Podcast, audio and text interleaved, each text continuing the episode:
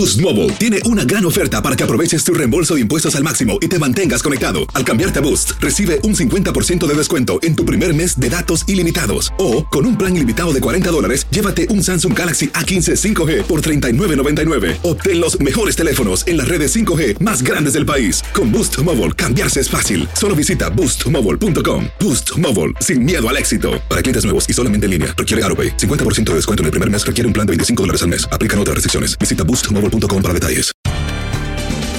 Bienvenidos al podcast de Buenos Días América, la revista radial más completa para los hispanos. Política, salud, economía, tendencia y deporte son algunos de nuestros temas. Bienvenidos. Hoy en Buenos Días América conversamos con el doctor Juan, corresponsal de salud de Univisión. Según una investigación indica que las personas que estuvieron contagiadas y después fueron vacunadas podrían tener una inmunidad de hasta 15 años. ¿Es esto cierto? Además, conversamos con el doctor Juan sobre la vacuna Sinovac que se está implementando en República Dominicana. Guillermo Cueto, funcionario de Seguridad Nacional retirado del gobierno de los Estados Unidos, especialista en contraterrorismo, contrainteligencia, guerra asimétrica. ¿Qué es el terrorismo interno? ¿Y podría estos últimos tiroteos en diferentes ciudades de este país ser parte de una nueva ola de terrorismo interno? Héctor Benítez, abogado experto en inmigración, la incertidumbre de las mujeres migrantes que tuvieron hijo después de pedir asilo en Estados Unidos y respondiendo a las preguntas de nuestros oyentes. Jamie Caltún, licenciada en nutrición, problemas con la alimentación de los niños durante la pandemia. Tus mañanas están llenas de energía de la mano de Andreina Gandica y Juan Carlos Aguiar. Aquí, en Buenos Días América, hacemos un recorrido por esos temas que son importantes para ti. Noticias, inmigración, salud, el acontecer diario, las tendencias y por supuesto los deportes. Buenos días América, este programa es tuyo.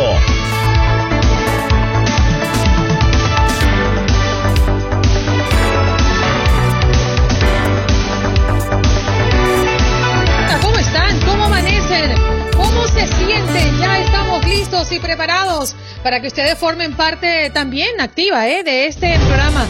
Así que gracias por hacerlo. Este programa es suyo. Muy buenos días, señor Juan Carlos Aguiar. ¿Cómo amanece?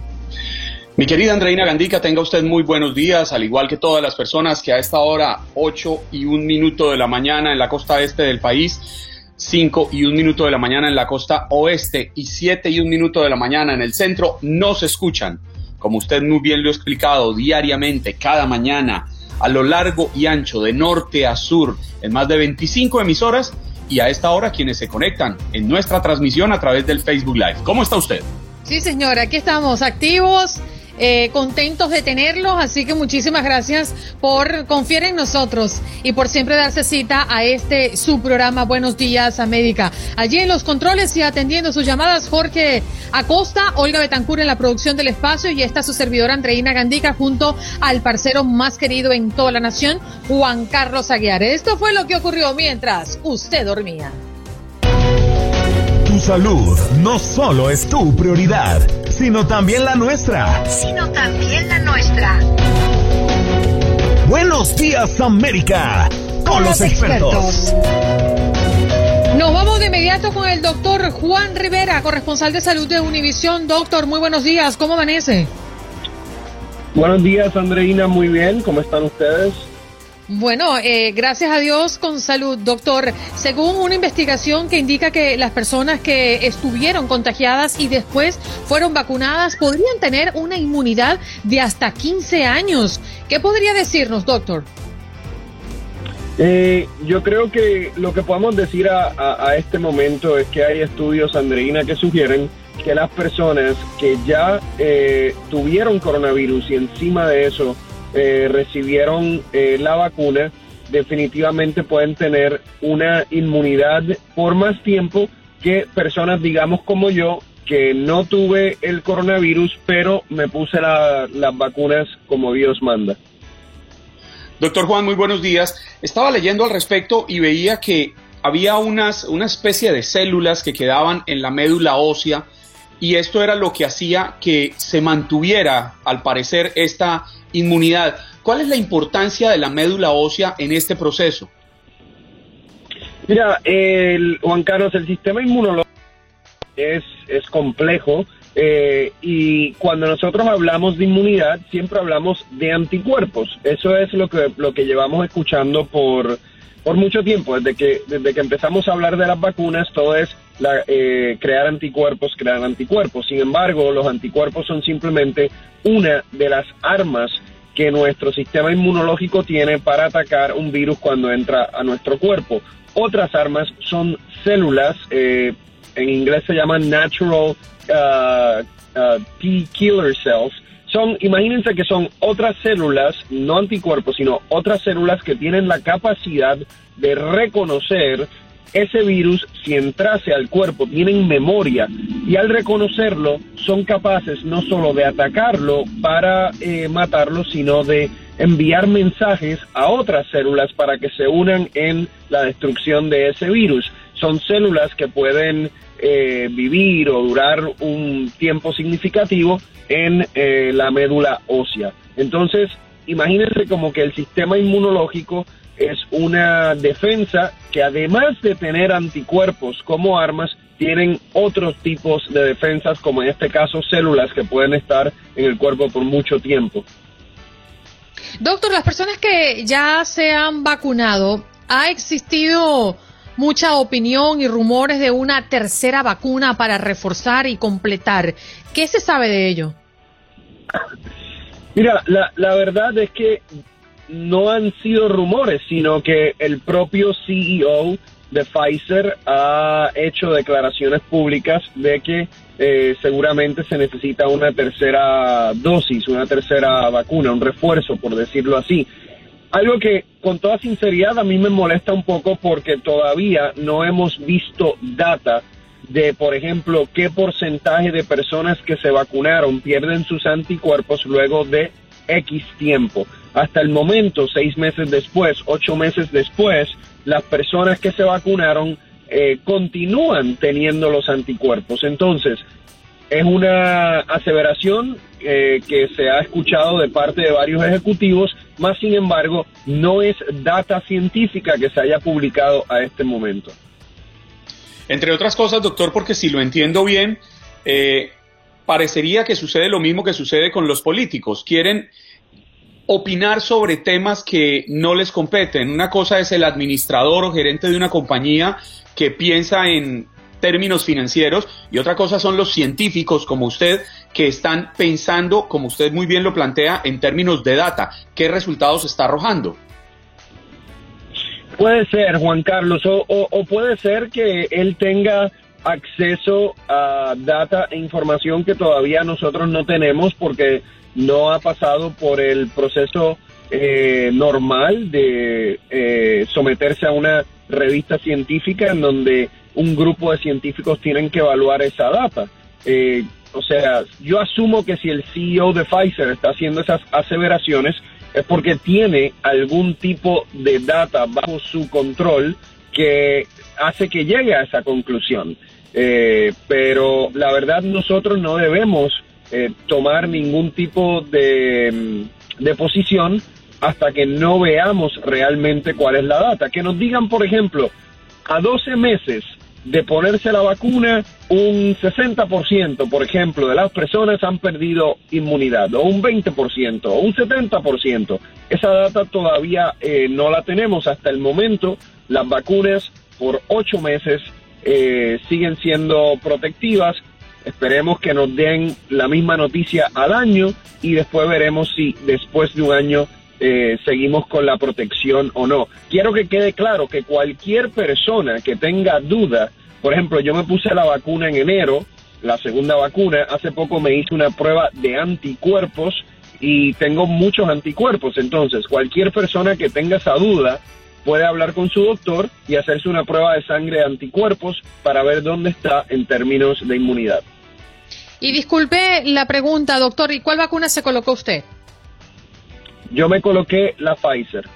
Bien, eh, hay mucha interrogante sobre todo porque nosotros estamos en Estados Unidos, eh, doctor, y mm, nuestras familias, muchas están en nuestros países. Y aunque tenemos el gran privilegio de elegir colocarnos la vacuna acá, en nuestros países como, por ejemplo, República Dominicana, hay una vacunación masiva con la China, la Sinovac. ¿Cuál es la opinión que usted tiene de esta vacuna? Mira, la, la Sinovac, de hecho, acaba de ser eh, aprobada por la Organización Mundial de la Salud.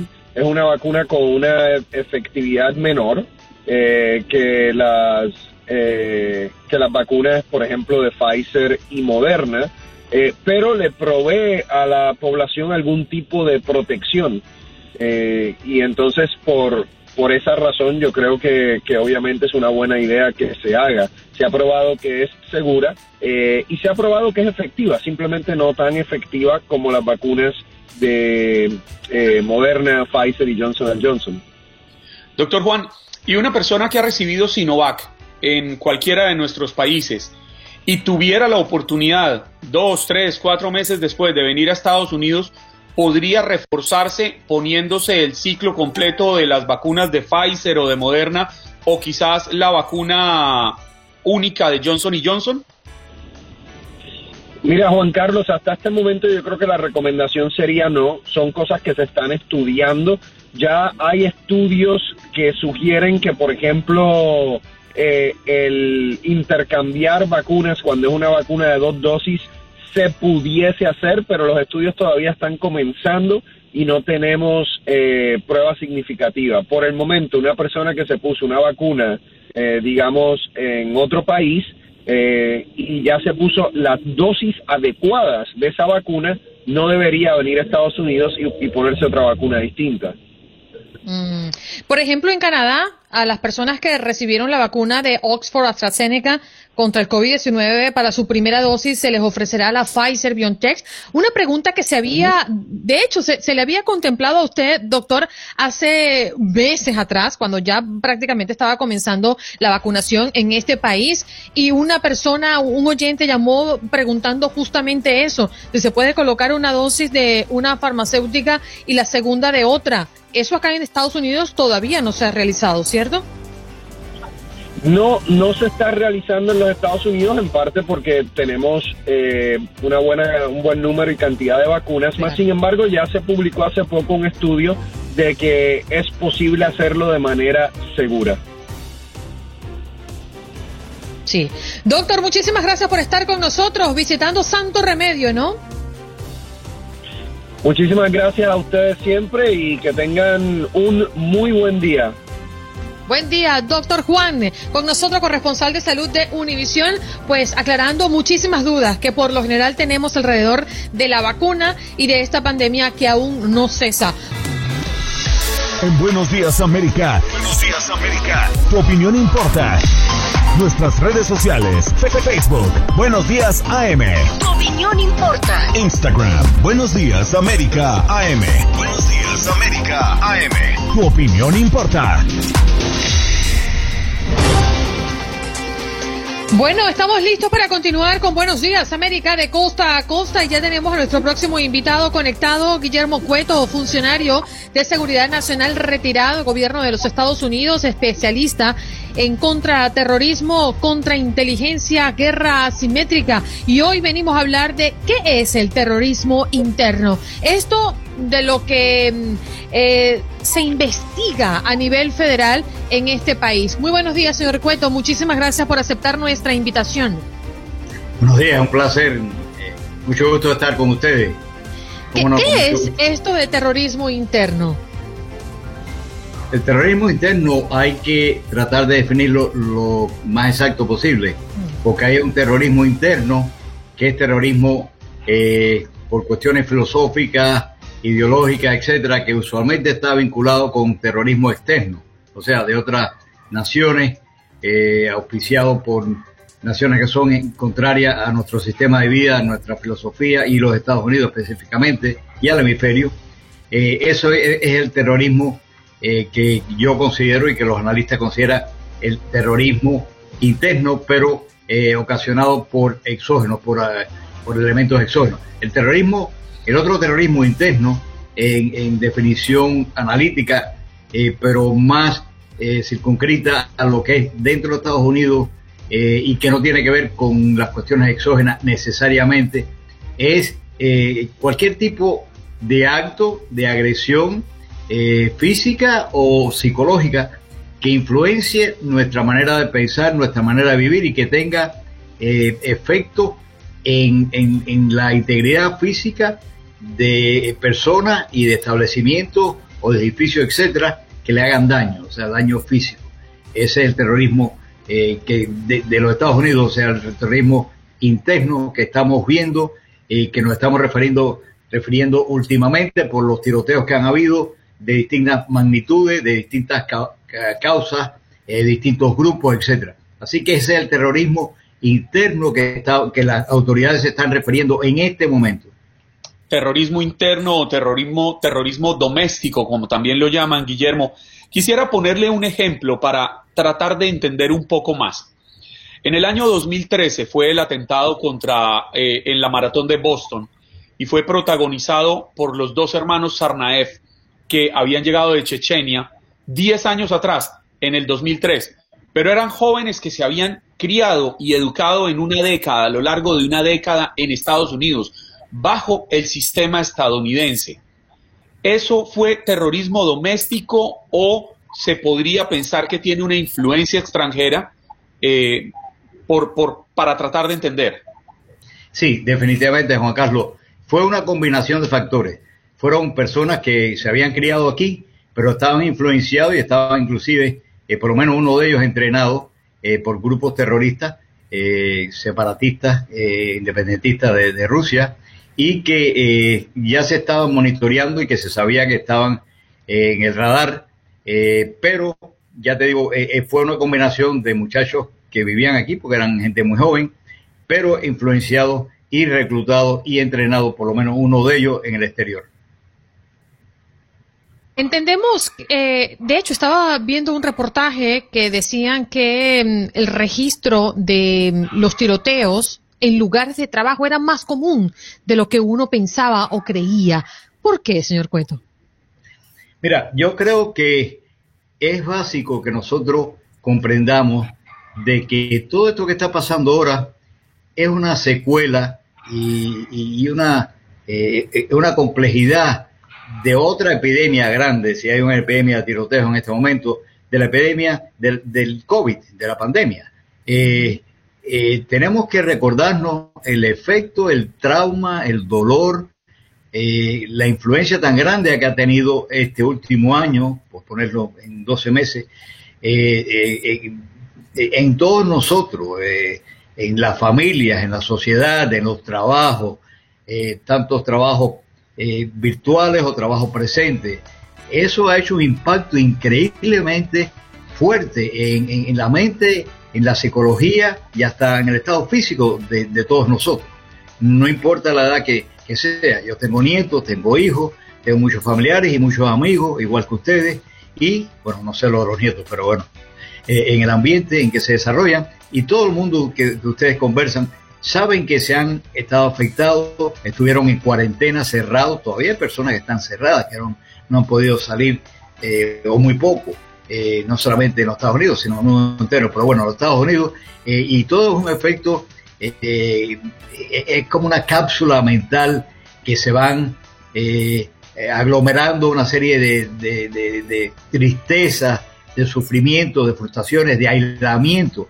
Yo estoy seguro que todo eso ha contribuido en, en los jóvenes, en las personas que han estado más aisladas, eh, sobre todo las personas más activas. los jóvenes están llenos de energía, eh, los jóvenes están llenos de energía y de actividad, y, ese encerramiento y ese aislamiento, pues los va frustrando, y, yo creo que esto es parte de, la espontaneidad, si podemos decirle así, de los elementos eh, psicológicos y neurofisiológicos que se vierten en un momento en que ya se puede salir un poco más, de que hay un poco más de, de expresión, vamos a decir así, social, y también la cuestión de que ha sido influenciado por otra eh, por otro mal, que han sido los conflictos eh, cívicos, raciales que hemos tenido por, por lo que pasó en el verano los actos delictivos. además, de, hay 16 causas que los analistas a nivel federal, estatal y locales eh, han determinado que son las principales, pero básicamente es cuestión lo que, lo que le decía, problemas en los hogares, abusos, inclusive abusos eh, de los padres en los hogares. Después está la cuestión de las drogas y el alcohol, está la cuestión de los juegos que se han dado tantas, tantos muchachos y tantas personas mirando las redes sociales y jugando juegos de asesinato. Eh, la música ha estado más influenciada que nunca en cuestiones de palabras y frases eh, y mensajes de cuestiones eh, físicas, de agresiones físicas, de muerte, y ese tipo de cosas. E, eso penetra, eso a los muchachos, los pobres que se pasan los días, sobre todo los muchachos, que se pasan la vida dentro de las casas por las cuarentenas y el COVID, yo creo que eso los ha ido copando, los ha ido eh, eh, eh, como que saturando de una serie de elementos psicológicos. Y esto es lo que yo creo que es un componente bien grande que estamos viendo en este momento. Sí, Guillermo, quisiera preguntarle a usted que durante décadas trabajó para el sistema de seguridad nacional en los Estados Unidos y es experto en esto. ¿Qué es más peligroso? el terrorismo doméstico o el terrorismo externo? Se lo pregunto porque uno imagina que las agencias de seguridad pues pueden detectar fácilmente, quizás un poco más fácil, el terrorismo extranjero, porque controlan las fronteras, porque le pueden hacer un seguimiento, porque desde que están al otro lado del mundo ya tienen presente quién es un potencial terrorista. Pero no es igual de fácil al interior de Estados Unidos, no es igual de fácil entender qué joven o qué adulto está perturbado mentalmente para empezar a hacerle un seguimiento si no hay una llamada de un vecino o de una mamá preocupada porque su hijo empieza a comprar armas, pues no tienen cómo saberlo. No se convierte el terrorismo doméstico en quizás una de las mayores amenazas al país por no poder evitarlo. Sí, definitivamente, Juan Carlos, y, y estás muy correcto en eso. Eh, toda, eh, todo el enfoque de nosotros, toda la prevención, la mitigación a nivel internacional del terrorismo extranjero eh, ha sido a través de décadas y décadas de preparación, de mejoramiento, de una serie de medidas no, solamente humanas, sino técnicas, o sea, la parte de human, que es la inteligencia humana, sino también el SIGINT, o sea, la inteligencia de intersección de señales telefónicas, ese, ese tipo de cosas del exterior nosotros estamos más preparados y hemos estado más preparados para ese tipo de terrorismo y lo estamos. Eh, el terrorismo interno, como tú dices muy correctamente, eh, es muy difícil porque es algo que ha surgido eh, gradualmente, pero increyendo, o sea, se ha desarrollado muy rápido por los motivos que estábamos diciendo, inclusive, de nuevo, repito, la pandemia, los problemas raciales en los Estados Unidos. En, vamos a decir, los últimos 12 meses, aún más, más e incrementar en los últimos meses, menos de 12 meses. Pero es muy difícil porque la inteligencia humana, o sea, la penetración, identificación de los grupos eh, domésticos es mucho más difícil porque es más incipiente, más, más reciente. Es más difícil penetrarlo, es más difícil eh, mitigarlo, eh, o sea, impedir que hagan algo y también llevarlo a un tribunal, a un tribunal competente, que no que lo suelten. Hace falta algún tipo de, tribunal que, que lo eh, ajusticie, pero al mismo tiempo, acuérdate, tenemos que eh, acordarnos de la parte, eh, de la parte de, la ayuda personal al muchacho desde el punto de vista mental, de acompañamiento, de asesoramiento, eh, tal vez de una serie de, terapias personales o de grupo. tenemos que darle un poco más de aliciente y un poco más de atención. Y eso empieza, en mi opinión, en la familia y en los centros de trabajo a través de los recursos humanos, a través de, consultas que tenga, a través del, peer group, o sea, los compañeros, como tú decías, tanto en las casas como en los trabajos, que ves algo, acércate a la persona, háblale. Eh, eso hace eh, eh, inmensa ayuda a las personas que están perturbadas o tal vez un poco deprimidas. Yo, yo diría que la primera línea de defensa somos nosotros mismos, ayudándonos nosotros mismos. Señor Cueto, escuchándola a usted me lleva a dos interrogantes. Una, buscar el balance tras más de un año de pandemia y de todo lo que usted ha descrito, cómo hemos llevado y sobrellevado también a, nuestros pequeños dentro de la casa, eh, las cifras de tiroteos que se han registrado en este país en lo que va del 2021. Alcanzo a tener las cifras oficiales de la GBA eh, de 150 tiroteos en este país durante este 2021 hasta mediado de mes de abril. No lo tengo actualizado hasta ahora, pero ya solamente con ese número uno podría sacar cuentas. ¿Es un año o ha sido un año violento a nivel de tiroteos en este país más que otros años que usted tenga referencia? Sí, desde el punto de vista doméstico, definitivamente. Mm. Eh, los otros casos han sido mucho más aislados, han sido casos, eh, básicamente, fíjate, de nuevo, eh, cuestiones eh, no tanto de estructuras eh, de terrorismo o de células o de grupos eh, que lo han hecho planificadamente, sino han sido cosas esporádicas, esporádicas y psicológicas. Todo va al, elemento, el trigger, el, gatillo, el detonante de todas estas cosas, va en la psicología de la persona. Y mi segunda interrogante, porque nos queda dos minutitos a manera de conclusión, señor Cueto, es usted que, que tiene ese conocimiento porque pues fue funcionario de seguridad nacional y sabe cómo se, se, se maneja a nivel federal esta situación. ¿Hay una posible solución para bajar estos números, para mitigar un poco los tiroteos en este país? ¿Cree que hay una fórmula que se pueda poner hoy en práctica a nivel federal, más allá del hogar y de los, del trabajo, como ya nos lo ha comentado? Sí, cómo no. Mira, yo creo que es muy importante y seguimos el mismo tema, eh, que creo que se está haciendo un poco de progreso en la cuestión del control de armas. No digo la prohibición de armas, eso son dos cosas totalmente distintas. Eh, control de armas, o sea, estamos hablando de los exámenes psicológicos y de los exámenes de background criminales que se hacen cuando se va a comprar un arma, tratar de, de evitar el mercado negro de las armas, o sea, comprarlas a través de, lugares eh, comerciales, pero con el protocolo correcto.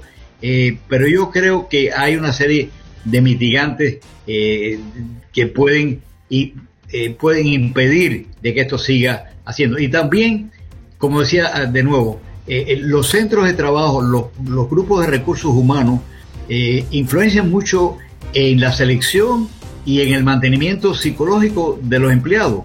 Y yo creo que hay que poner más recursos mentales, federales, estatales, condales y municipales en la cuestión de la salud mental y no salud mental de a los psiquiatras ni a los psicólogos, sino simplemente de tener un poco de, apoyo personal y, y en grupo de, profesionales para que estas personas puedan ventilar, puedan hablar, puedan eh, sentirse recibidas, aceptadas. Boost Mobile tiene una gran oferta para que aproveches tu reembolso de impuestos al máximo y te mantengas conectado. Al cambiarte a Boost, recibe un 50% de descuento en tu primer mes de datos ilimitados. O, con un plan ilimitado de 40 dólares, llévate un Samsung Galaxy A15 5G por 39.99. Obtén los mejores teléfonos en las redes 5G más grandes del país. Con Boost Mobile, cambiarse es fácil. Solo visita boostmobile.com. Boost Mobile, sin miedo al éxito. Para clientes nuevos y solamente en línea, requiere AroPay. 50% de descuento en el primer mes requiere un plan de 25 dólares al mes. Aplican otras restricciones. Visita boostmobile.com para detalles. Qué bonito escucharles y recordarles también que hoy es miércoles, aunque para muchos sea martes, hoy es miércoles de inmigración y usted puede llamar al 1-833-867-2346 y hacerle la pregunta al experto. Hoy nos va a acompañar Héctor Benítez, abogado experto en inmigración, y va a responder a las preguntas de ustedes, los oyentes, a través de nuestra línea telefónica o a través de nuestro chat en Facebook. Usted haga su pregunta y nosotros la leeremos por usted. ¿Cómo está, parcero? Vamos de inmediato con nuestro invitado y recordándoles que hoy es miércoles de inmigración. Héctor Benítez, abogado experto en inmigración, ya está con nosotros. Abogado, muy buenos días, bienvenido a Buenos Días América. Buenos días, Andreina, ¿cómo estás? Buenos días, Juan Carlos, de verdad, muchísimas gracias por la invitación. No, gracias a ti por conectar con nosotros y con toda nuestra audiencia. ¿Usted tiene alguna pregunta para el abogado experto en inmigración?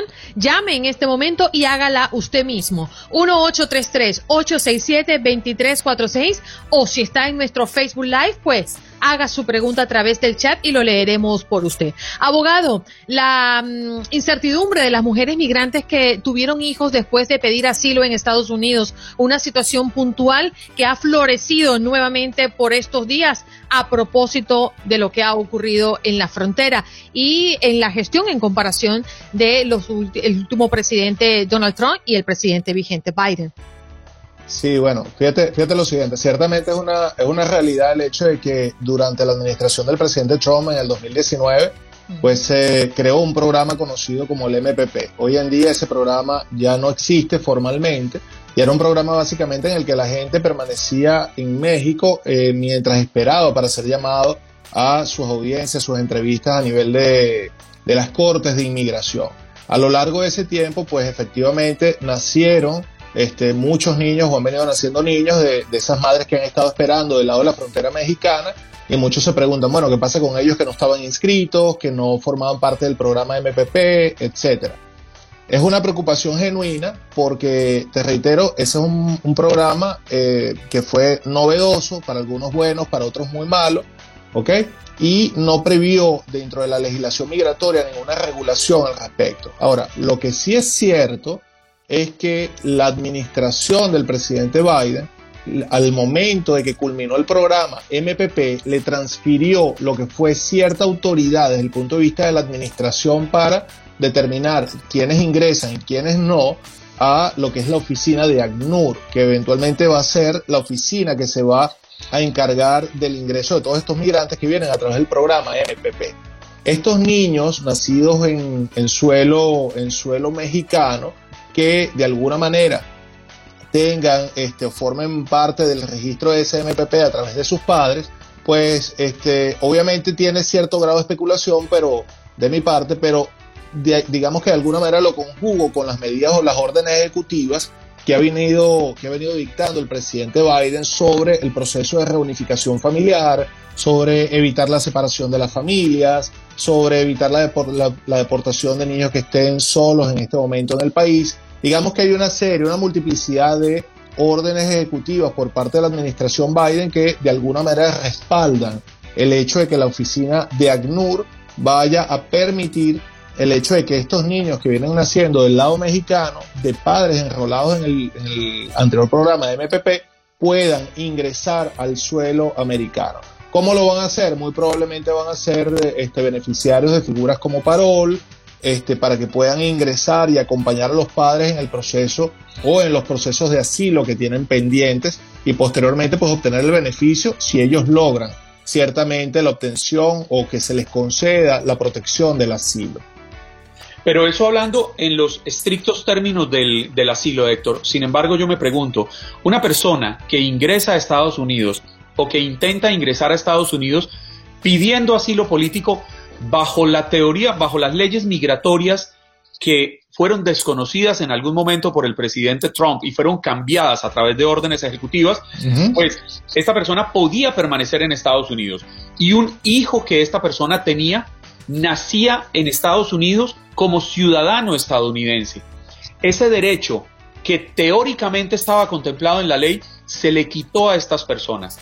¿Eso usted cree que es posible revertirlo de alguna manera o ya definitivamente va a ser muy difícil que esos niños que deberían haber nacido acá sean ciudadanos estadounidenses en algún momento. Mira, entiendo, entiendo obviamente el, enfoque de la pregunta, ¿no? Y digamos que es como una especie, es una especie de extensión de ciudadanía, más allá que hayan nacido en suelo mexicano, producto de que los padres estaban inscritos en el programa MPP. De hecho, este, por ejemplo, los beneficiarios de, del TPS, particularmente, hay quienes ya están, digamos, tratando de generar teorías o argumentos para plantear que aquellas personas que estaban en el contexto del MPP se consideran que estaban jurídicamente como una especie de ficción jurídica que se encontraban ya en suelo norteamericano para efectos de las leyes migratorias y que por ende también deberían ser beneficiarios de la figura del TPS.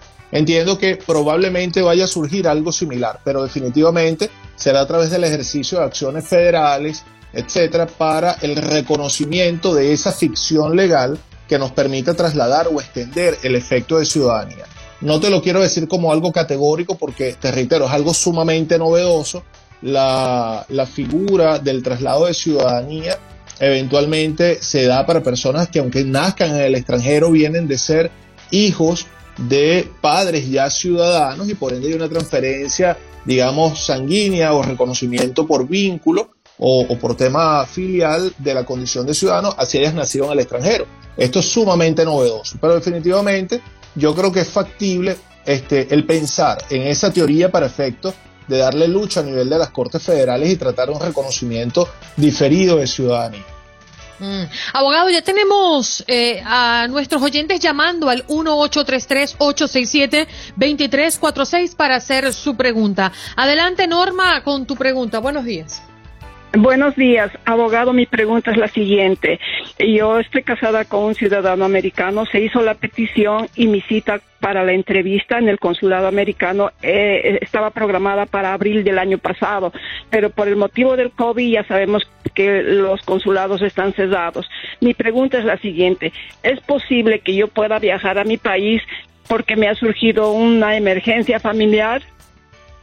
Sí, bueno, este, entiendo que si usted va a tener la cita en el consulado es porque probablemente ingresó de forma, de forma irregular y necesita la salida para poder obtener la, obtención del waiver y que le sea concedida la, la, petición familiar en este caso final, o lo que es la residencia. El tema es que usted perfectamente va a poder viajar, no hay inconveniente si ya tiene el waiver, pero este, muy probablemente va a tener que esperar todo el tiempo hasta que se genere la entrevista a nivel de consulado para que usted pueda volver a los Estados Unidos. Lidia también tiene una pregunta. Adelante, Lidia, te escuchamos. Sí, buenos días. Eh, me gusta su programa, siempre le escucho. Y la pregunta, yo sé que es un poco difícil para el abogado, pero quiero saber algo sobre eso. Abogado, por favor, una persona que ha sido deportada eh, por droga y dejó una niña pequeña y esa niña está en una situación de depresión crónica, ¿cree usted que no hay esperanza en ese sentido? Va a depender de qué tipo, va a depender del tipo de droga y de la cantidad de droga por la que fue deportada. Hay algunos, algunos, digamos, lo que le llaman ofensas leves, usualmente en el contexto de la marihuana, que no superan los, los 30 gramos, que pudieran tener algún tipo este, de perdón al respecto. Pero de ahí en adelante, este, por ejemplo, deportaciones producto de, de cocaína o cualquier otro tipo de sustancia estupefaciente que supere este, Obviamente estos parámetros que le acabo de mencionar, pues definitivamente tienen una raza permanente y no van a poder ingresar a los Estados Unidos, por lo menos no legalmente. Adelante, Elías, con tu pregunta. Buenos días, abogado. Mi pregunta es la siguiente. Yo fui a hacer mi examen de ciudadanía hace aproximadamente dos meses. Ah, lo pasé pero este el, problema fue que, cuando la abogada me preguntó acerca de mi trabajo yo recién había cambiado de trabajo y cuando cuando llené la solicitud tenía un trabajo anterior. Entonces no me supe exactamente la dirección y la abogada pensó perdón la oficial pensó que tal vez estaba mintiendo. Y la probé pero a los dos días me llegó una carta a la casa diciéndome que necesitaba más pruebas. Mandé las pruebas que me pidió eso fue hace aproximadamente dos meses. No he recibido respuesta y el llamé a mi abogado y el abogado dice que, que la oficial no aceptó las pruebas que yo le que nosotros mandamos. ¿Qué es lo que procede? Ahí lo que procede si tienes una negativa ya formal, porque entiendo que el abogado te está diciendo que no la aceptó, quiere decir que ya él sabe que hay una negación.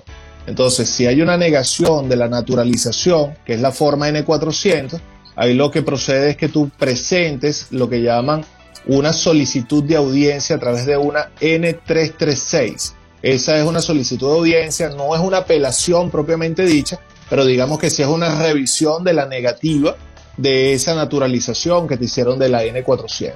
Tienes que plantear la N336 cuanto antes y poder explicar, y tienes que explicar nuevamente toda esa problemática, pues es una dinámica normal, pues no, no te acordabas de la, de la dirección del, del trabajo. Todo nos pasa. A mí a veces se me olvida la dirección de mi casa. No sé si a ustedes les ha pasado eso.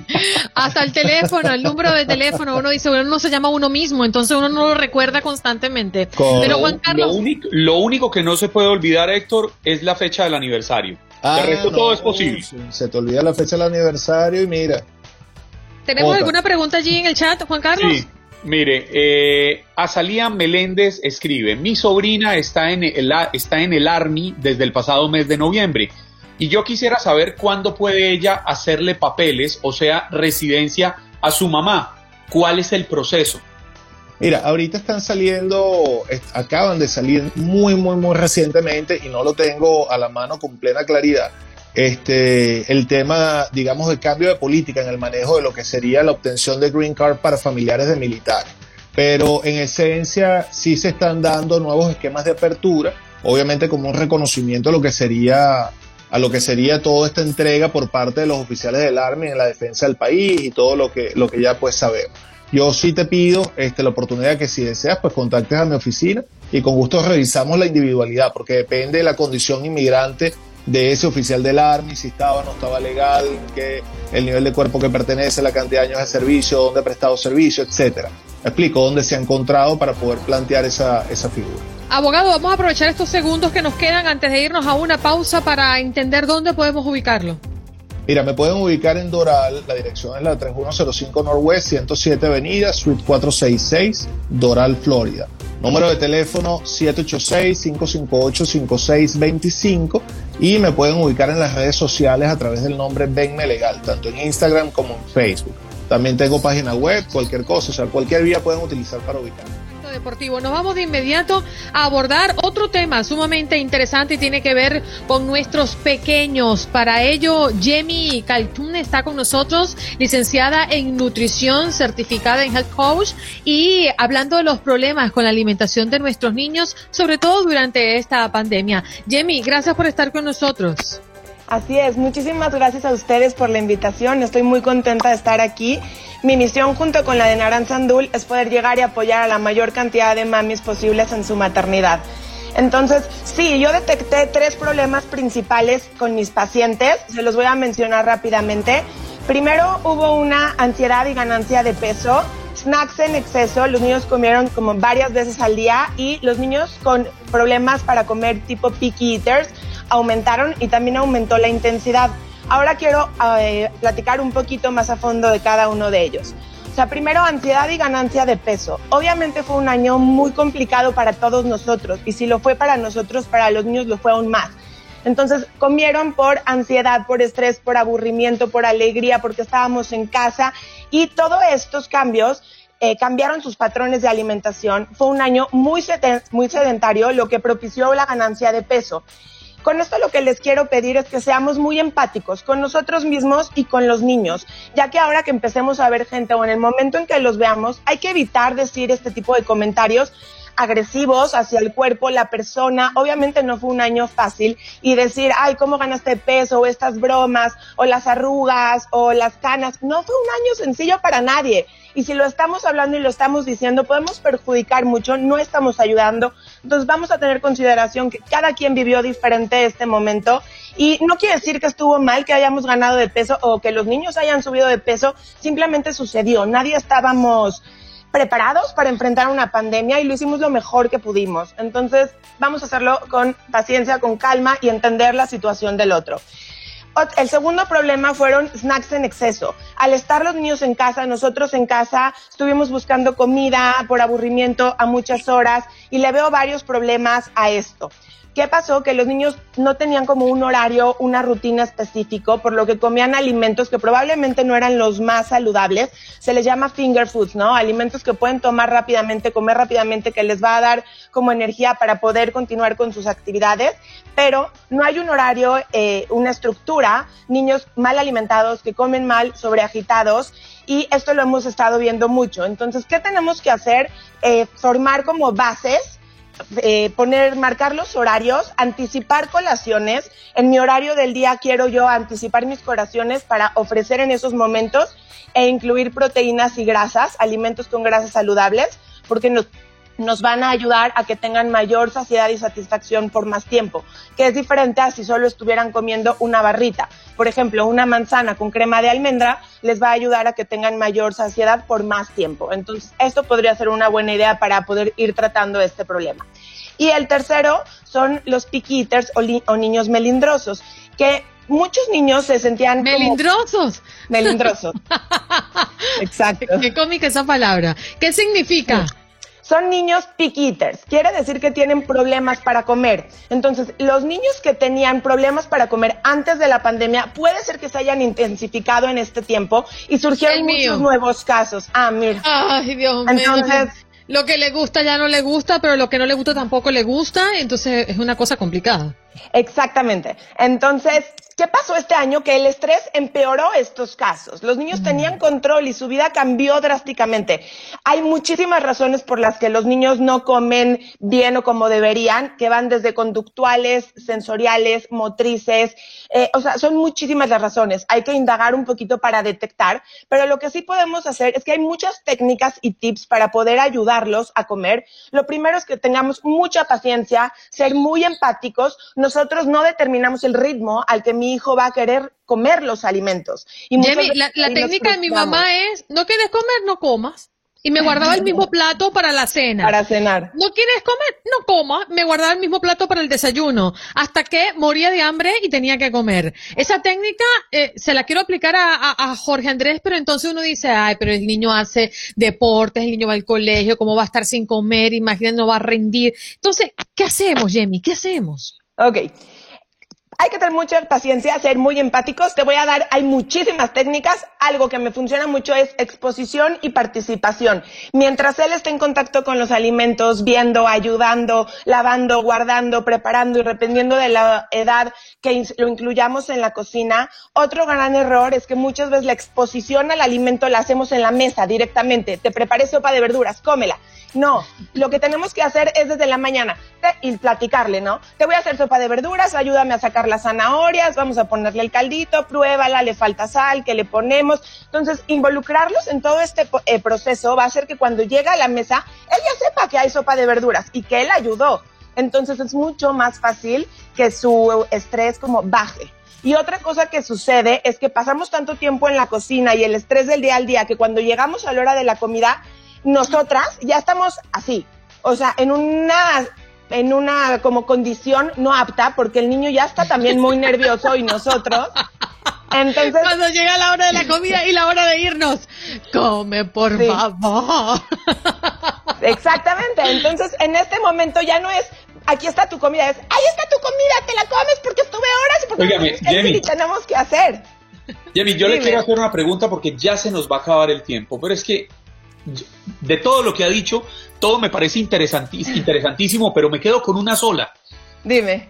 Si a mí como adulto se me dificulta el tema de cambiar el paquetico de papas por la manzana con almendras, si se me dificulta cambiar la empanada o la arepa por la zanahoria con humus, ¿Cómo llevo a que un niño lo haga si es que como adulto no soy capaz? Ok, me encanta tu pregunta porque mi filosofía no es cambiar, es agregar. O sea, te vas a comer tu empanada y te vas a comer las papitas, pero no diario. A lo mejor hoy escojo una manzana con algo rico y mañana, porque se me antojan mis papas, me como las papas y el día de después voy por mi hamburguesa. Pero el chiste es agregar a nuestra vida en todos los aspectos y no pensar en quitar, porque cuando nosotros pensamos, no puedo papas, no puedo refresco, no puedo chocolate, vivimos en una ansiedad que si nosotros le decimos o le transmitimos eso a los niños, lo prohibido es lo deseado y va a persistir. Y mientras más queramos quitar, vamos a buscarlo más. Entonces la idea es, sí me como mis papas, pero las acompaño con una verdura. Sí me voy a comer esto, pero a lo mejor voy a cenar